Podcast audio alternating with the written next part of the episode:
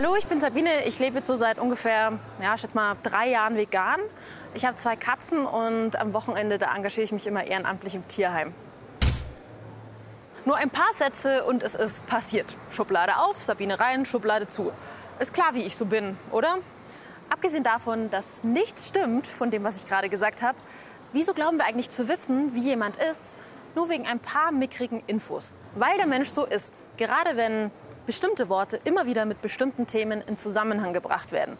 So entstehen Deutungsrahmen durch Framing.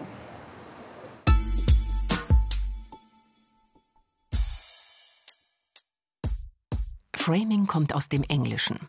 To frame heißt einrahmen oder einbetten. Framing bedeutet, dass jedes Wort Bilder in unserem Gehirn aufruft, also jedes Wort einen eigenen Deutungsrahmen hat. Beispiel Oktoberfest. Sobald wir das Wort hören, spult sich in unserem Gehirn eine Assoziationskette ab. Wir sehen ein Riesenrad. Wir hören die Musik des Karussells. Wir riechen die Mandeln. Wir schmecken die Zuckerwatte. Und wir spüren, wie wir uns im Karussell drehen. Das passiert auch bei anderen Wörtern, egal ob es ein Substantiv, ein Verb oder ein Adjektiv ist. Und das ist völlig natürlich, denn in unserem Gehirn entstehen immer Bilder, wenn wir ein Wort hören oder lesen. In der Kommunikationsforschung geht man davon aus, jedes Wort, das wir verwenden, um die Wirklichkeit zu beschreiben, beeinflusst auch unsere Sicht auf die Wirklichkeit. Themen können in eine ganz bestimmte Richtung gerückt werden, je nachdem, welche Wörter wir dafür benutzen. Mit anderen Worten, kein gesellschaftliches Thema kann in seiner Gesamtheit vermittelt werden, weil es immer aus einem bestimmten Blickwinkel gezeigt und wahrgenommen wird. Beispiel das Wort Flüchtlingswelle. Unser Gehirn verknüpft Flüchtling und Welle miteinander. Eine Welle haben die meisten als groß und wuchtig, also als angsteinjagend abgespeichert. Wir wissen, dass uns eine Welle ganz leicht umreißen könnte.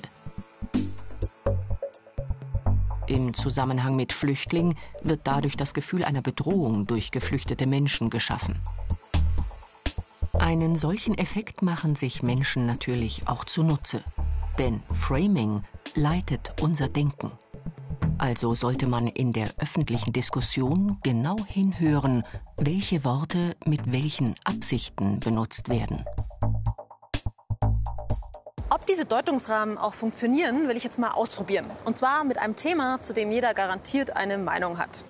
Hallo, was bringt ihr denn mit gesunder Ernährung in Verbindung? Mit gesunder Ernährung? Obst, Gemüse. Obst und Gemüse. Müsli, gesundes Müsli, kein Fett, Quark, Bananen. Überraschend war das jetzt nicht wirklich, oder? Überraschend ist allerdings, dass das meiste von dem, was gesagt wurde, gar nicht stimmt. Das kann uns Marina Lommel besser erklären. Sie ist Ernährungswissenschaftlerin und versucht gegen diese Infos anzugehen, die wir seit Jahrzehnten zu wissen glauben.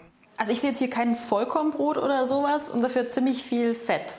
Das heißt, fettarm ist gar nicht so gesund. Es ist gesund für die allermeisten Menschen, wirklich Kohlenhydrate zu reduzieren und durch hochwertige Fette zu ersetzen. Zum Beispiel ist das Omega-3, was im Lachs drin wäre. Mhm. Vom fettarmen Leben hat man also gar nicht wirklich was.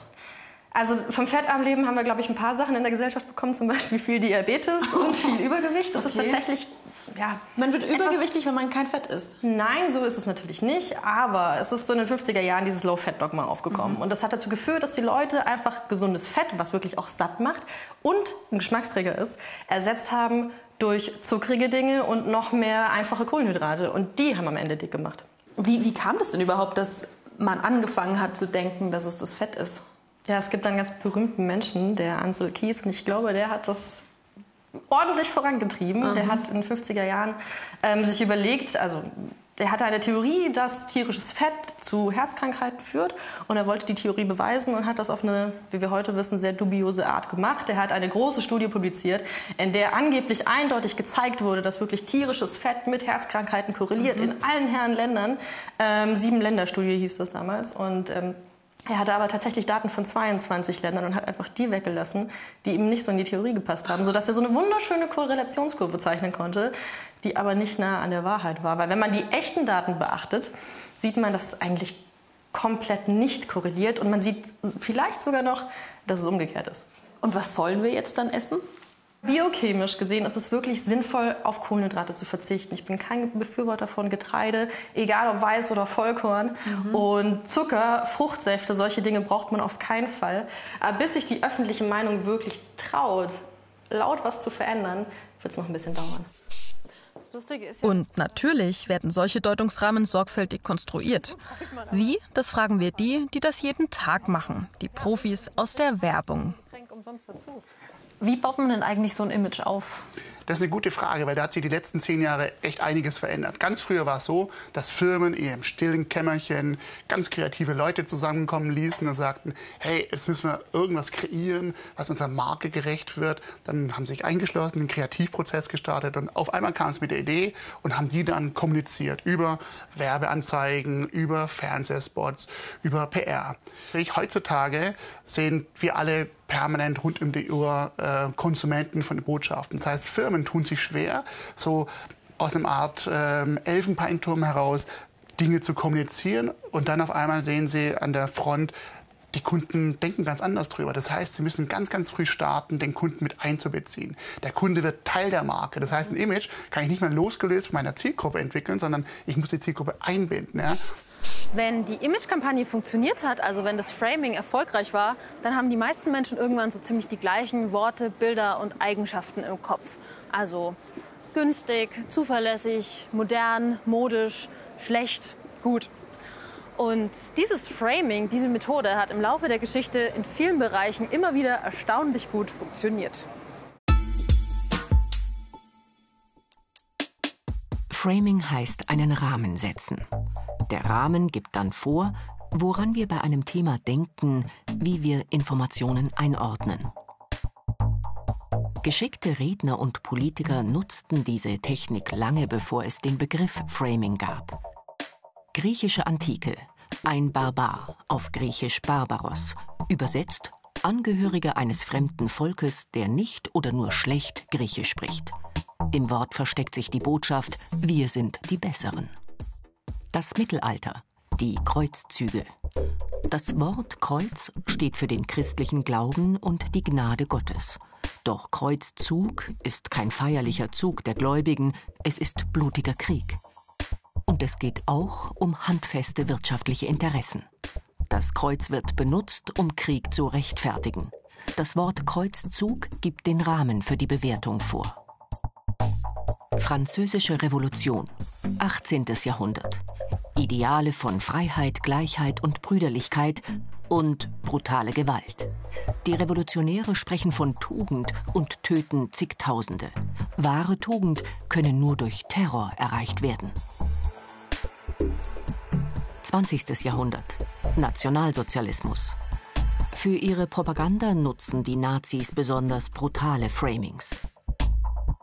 Zum Beispiel beim Wort Endlösung. Sie ermorden Millionen Menschen in Konzentrationslagern und stellen das als Lösung für ein behauptetes Problem dar. 1948. George Orwell veröffentlicht seinen Roman 1984. Orwell schildert einen totalen Überwachungsstaat. Damit dieser funktioniert, wird die Sprache umgestaltet.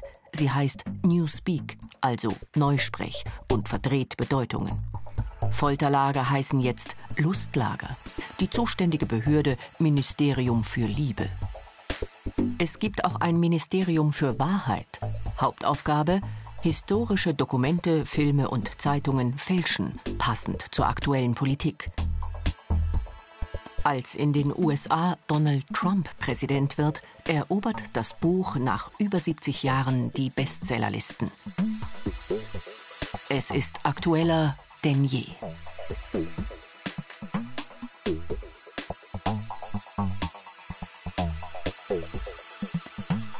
Ein erfolgreiches Image aufgebaut zu haben, heißt aber noch lange nicht, dass es von alleine so stabil bleibt.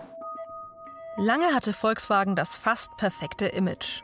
Der schnuckelige Käfer, das coole erste Auto, die zuverlässige Familienkutsche. Dann kam der tiefe Fall, der Abgasskandal. Um die strengen amerikanischen Grenzwerte bei den Dieselemissionen zu umgehen, hatte der Konzern eine Manipulationssoftware eingesetzt.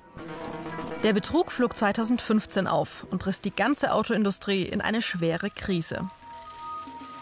Der VW-Skandal war ein Schock. Gerade bei politischen und emotionalen Themen ist aber wichtig, dass die Berichterstattung möglichst sachlich und neutral bleibt, damit sich Menschen eine gut informierte Meinung bilden können. Aber manche nutzen die Kraft der Worte und setzen sich für das genaue Gegenteil ein. Das Zentralthema der AfD, Geflüchtete und Migration. Immer wieder sind Mitglieder der Partei in den Parlamenten durch sehr merkwürdige Wortwahl aufgefallen. Wenn von Altparteien und Volksverrätern gesprochen wird, Geflüchtete Invasoren genannt werden. Ziel dahinter ist, dass wir auch diese Begriffe zusammen mit der Debatte um Geflüchtete und Migration im Kopf abspeichern sollen. Eine psychologische Manipulation.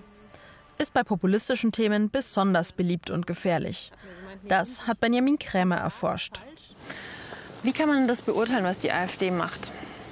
Also die AfD hat äh, immer so ein, ähnliche Begriffe und einen ähnlichen Deutungsrahmen, ein ähnliches Framing, was sie quasi immer über jedes Thema drüber stülpt. Es liegt an der Zuwanderung, es liegt am Islam und die da oben, die Elite, die Politik, die Regierung, auch die Medien, äh, sind unser Feind, die haben uns verraten, äh, die ähm, haben uns verkauft, die sind nur an sich selber orientiert und die müssen weg. Alle Altparteien kann man über den Haufen werfen, kann man entsorgen ähm, und die sind an allem schuld und äh, wählt uns, dann ersetzen wir die, machen alles richtig, ähm, setzen den wahren Willen des Volkes, der wahren Deutschen äh, durch und äh, sorgen dafür, dass das mit der Zuwanderung und mit der ist. Ja, ich meine jetzt sowas wie die anderen sind schuld, die Einwanderer und das ist doch wahnsinnig plump, da fällt auch nicht jeder drauf rein.